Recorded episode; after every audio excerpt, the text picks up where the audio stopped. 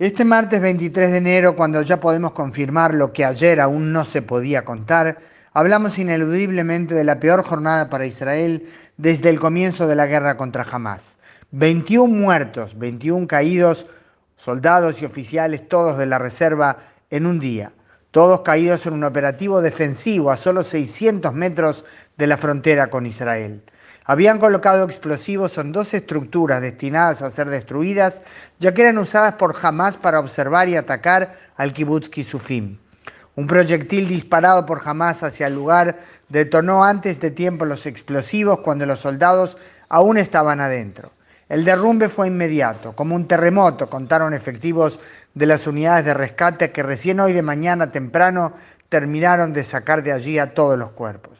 Ya se investigará si además de ese proyectil disparado por Hamas, aportó a la tragedia algún error técnico de las tropas. Para los 21 caídos, cualquier conclusión llegará tarde. No es fácil ir leyendo la nómina de nombres y algunos datos básicos que se publican sobre cada uno, pero más que nada el detalle de la esposa y los hijos que dejaron en casa. Yuval López tenía tres hijas, la menor de tan solo siete meses. Ahmed Abulatif de la ciudad beduina Rahat, que el 7 de octubre había salido con otros voluntarios a ayudar en los escenarios de horror, tenía una bebita de un año. Rafael Elías Mushayov tenía un bebé de la misma edad. Mark Konokovich, Kononovich perdón, tenía cuatro hijos, la más chiquita de cuatro meses. También el Cana Wiesel dejó a su esposa y cuatro hijos, padres, siete hermanos. Siempre están, por supuesto, también los padres y los hermanos en uno de los casos, una familia religiosa, 11 hermanos. Y tanto, tanto más. Mirar la lista y las fotos, leer los datos, nos muestra lo multifacético de la sociedad israelí, lo diferente que es de la imagen demoníaca que presentan de este país sus detractores. Además del hecho que cayeron laicos y religiosos, estimamos que gente de distintas posturas políticas de la ciudad y los asentamientos está lo singular de la sociedad israelí. Rafael Elías Mushayov había llegado a Israel con un año de edad, nacido en Colombia. Siri Garini, no estoy segura si estoy pronunciando bien su nombre, había nacido en Filipinas y vino a Israel con su madre, que llegó a trabajar. Tuvo problemas con la policía de jovencito y decidió que cambia de rumbo, que hace todo para convertirse en ciudadano de bien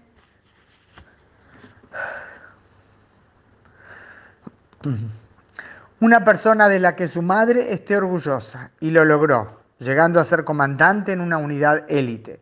Y Uval López, sobre el que estamos tratando de averiguar datos, pero que por su apellido y sus rasgos estimamos que es parte de la comunidad de mexicanos conversos que se radicaron en Israel hace muchos años y se convirtieron en parte integral de la, de la sociedad, otro caso interesante. En memoria de los que mencionamos en especial y de todos los demás que cayeron Volvemos a la bandeja de plata de la que hablamos en el mes de diciembre y quienes ya lo escucharon me disculparán que lo repita. Hace décadas, con motivo de la guerra de independencia de Israel, el gran poeta Nathan Alterman escribió el inolvidable poema, perdón, el inolvidable poema Magasha Kesef, que significa la bandeja de plata. No lo traducimos completo porque tememos pecar cometiendo algún error en esa pieza absolutamente maravillosa y dolorosa. Preferimos explicarlo en resumen. El poema describe a la nación, al pueblo de Israel, preparándose para recibir el milagro, el único, sin par, así dice el poema, con su corazón desgarrado por las batallas. Y se prepara la nación entre festiva y aterrorizada para la ceremonia. Y se ve venir a dos jóvenes, una mujer y un hombre, marchando en silencio frente a la nación. Van vestidos con ropa militar y zapatos pesados. Y caminan silenciosos sin haber alcanzado siquiera cambiarse de ropa ni haber lavado con agua las huellas de la agotadora jornada y la noche en la línea de fuego. Y están cansados, extremadamente agotados, no pueden descansar y son tan jóvenes.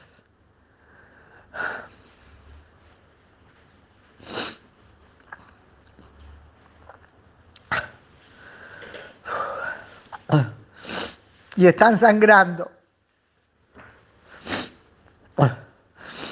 Y ya no se mueven, ni hay señales si están vivos o fueron baleados de muerte. Y entonces el pueblo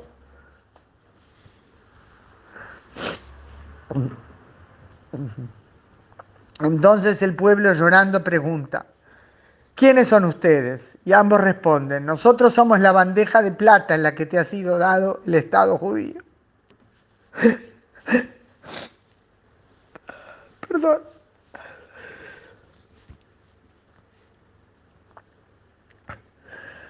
Así lo dijeron y cayeron a sus pies envueltos en una sombra. Y el resto será relatado en la historia de Israel. Bendita sea la memoria de todos los héroes que defienden a Israel. Y que todos los que siguen luchando vuelvan sanos y salvos a sus seres queridos, sus comunidades y al país que los espera. Amén.